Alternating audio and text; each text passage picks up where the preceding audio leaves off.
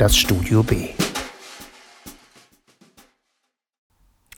Banana Yoshimoto Tsugumi Federkleid Lebensgeister Mein Lesejahr 2021 begann mit einem der großen japanischen Autoren, der auch hierzulande vielen bekannt sein dürfte und durch Werke wie Kafka am Strand und viele andere weltberühmt geworden ist.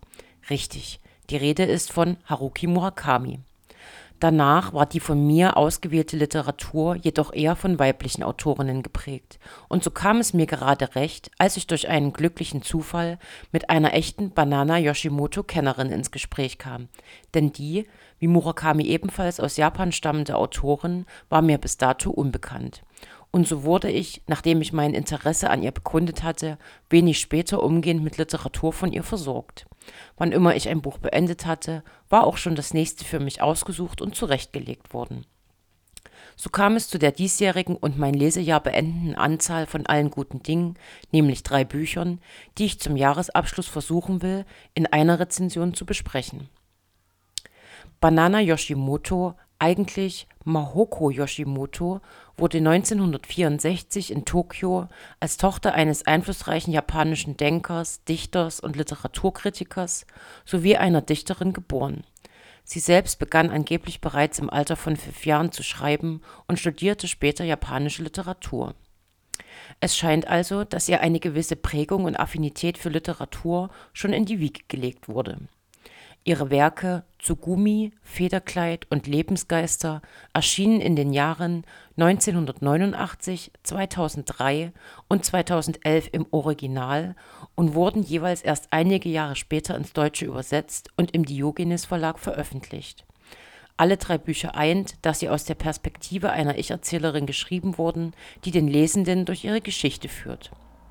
Der Roman Tsugumi erzählt die Geschichte der beiden Cousinen Maria und Tsugumi, die ihren letzten gemeinsamen Sommer verbringen, bevor Maria, die in diesem Fall auch die Erzählerin ist, das Küstenstädtchen, in dem sie bis dahin gewohnt hatte, verlässt, um mit ihren Eltern in Tokio zu leben.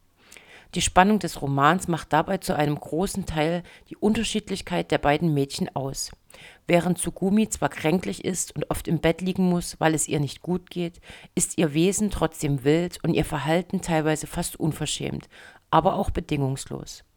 Wohingegen Maria ihren zurückhaltenden und liebevollen Gegenpol darstellt, was es ihr auch mitunter schwer macht, mit Tsugumis Art zurechtzukommen und sich nicht vor den Kopf gestoßen zu fühlen.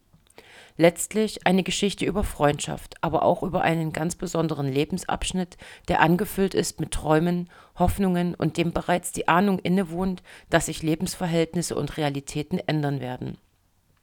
Ein letzter Sommer.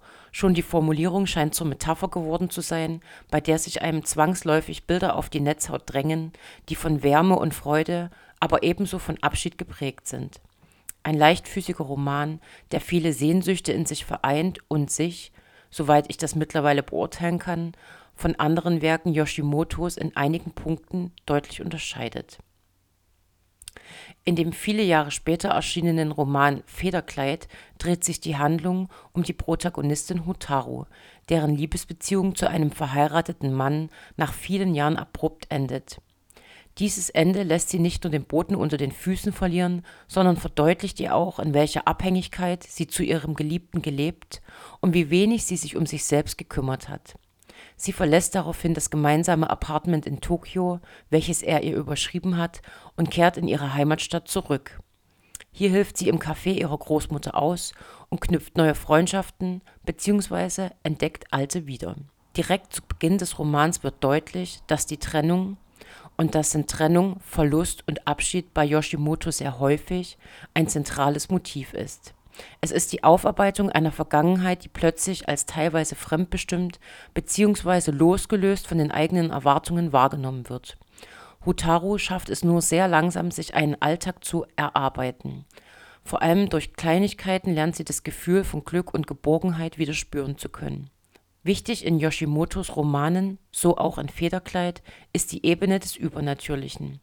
Diese Phänomene, die ganz unterschiedlicher Natur sein können, werden jedoch nicht als beängstigend wahrgenommen, sondern sind ihren Protagonistinnen oft eine Hilfe, um Trost zu finden oder Zusammenhänge und ihr eigenes Leben besser verstehen zu können. So verhält es sich auch in dem dritten von mir besprochenen Roman Lebensgeister. Die Protagonistin Sayoko verliert durch einen Autounfall, bei dem sie selbst schwer verletzt wird, ihren Partner. Durch den Autounfall ist sie dem Tod sehr nahe gekommen, hat quasi für kurze Zeit ein Zwischenreich betreten, in dem sie sowohl ihren toten Großvater als auch ihren Lieblingshund, den sie als Kind besessen hat, begegnet ist. Auch nachdem sie aus dem Koma erwacht, bleibt ihr die Gabe, Geister zu sehen, erhalten und diese ermöglicht es ihr auch, langsam ihr Trauma zu bewältigen. Zitat Ihre Art, mir zu begegnen, gab mir das Gefühl, mit der Welt verbunden zu sein und nicht als jemand gesehen zu werden, der leidet und sich quält. Die Gewissheit, Teil des Lebens zu sein und mit ihm zu verschmelzen, beruhigte mich. Zitat Ende. Diese übernatürlichen Begegnungen nutzt die Autorin nicht nur, um ihrer Protagonistin durch die Trauerphasen zu helfen, sondern auch, um ihr wieder Lebenswillen einzuhauchen.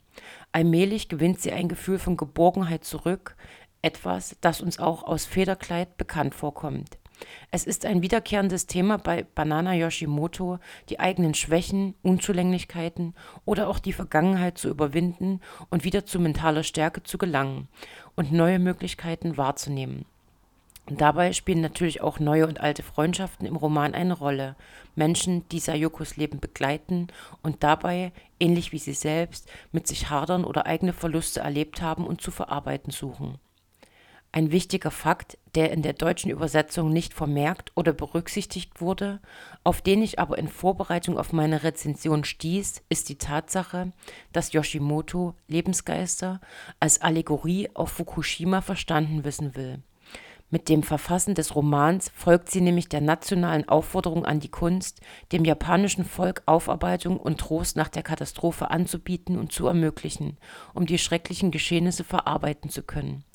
Ohne diesen Verweis könnte der Roman wie eine weitere Variation bereits bekannter Themen wirken. Lebensgeister ist von allen drei von mir besprochenen Werken definitiv mein Favorit, auch ohne die Vorkenntnis der besonderen Umstände, unter denen er entstanden ist die Ernsthaftigkeit des Themas und die geradezu Leichtigkeit, mit der es Banana Yoshimoto schafft, dieses zu bearbeiten, hat mich fasziniert. Alles in allem haben die Werke von Yoshimoto etwas Fabelartiges an sich. Die bereits angesprochenen und oft von ihr verwendeten Themen wie Verlust und Abschied variiert sie und gibt sie ihren Protagonistinnen als Aufgabe. Trotz der Schwere dieser Prüfungen wirken ihre Romane nicht R oder B drückend, sondern eher mühelos. Das Übernatürliche nutzt sie dabei als Stil und Hilfsmittel, um ihre Figuren Zusammenhänge verstehen zu lassen, aber auch als Brücke zur Verbesserung ihrer Lebensumstände. Auch Freundschaften spielen in diesem Zusammenhang immer eine wichtige Rolle. Sie schafft damit in gewisser Weise eine Literatur, die der Selbsthilfe dient, sich wunderbar leicht lesen lässt, aber nie abgedreht wirkt und einen moralischen Kompass nie außer Acht zu lassen scheint definitiv zu empfehlen, wenn es mal nicht der dicke Schmöker oder die sonst so ernsten von mir besprochenen Bücher sein sollen und man sich trotzdem gut unterhalten fühlen will. Und ein Buch unter dem Gabentisch macht sich immer gut. Und weil wir nun so viel über Abschied und Freundschaft gehört haben und es nun mal meine letzte Rezension dieses Jahres ist, möchte ich an dieser Stelle noch ganz unkonventionell allerliebste Grüße an meine Josie nach Amerika senden. Auf bald, meine Liebe. In der nächsten Woche wird Irmgard Lumpeni ihren aktuellen Lesestoff vorstellen und knapp vor dem Fest noch einige Empfehlungen für den Gabentisch aussprechen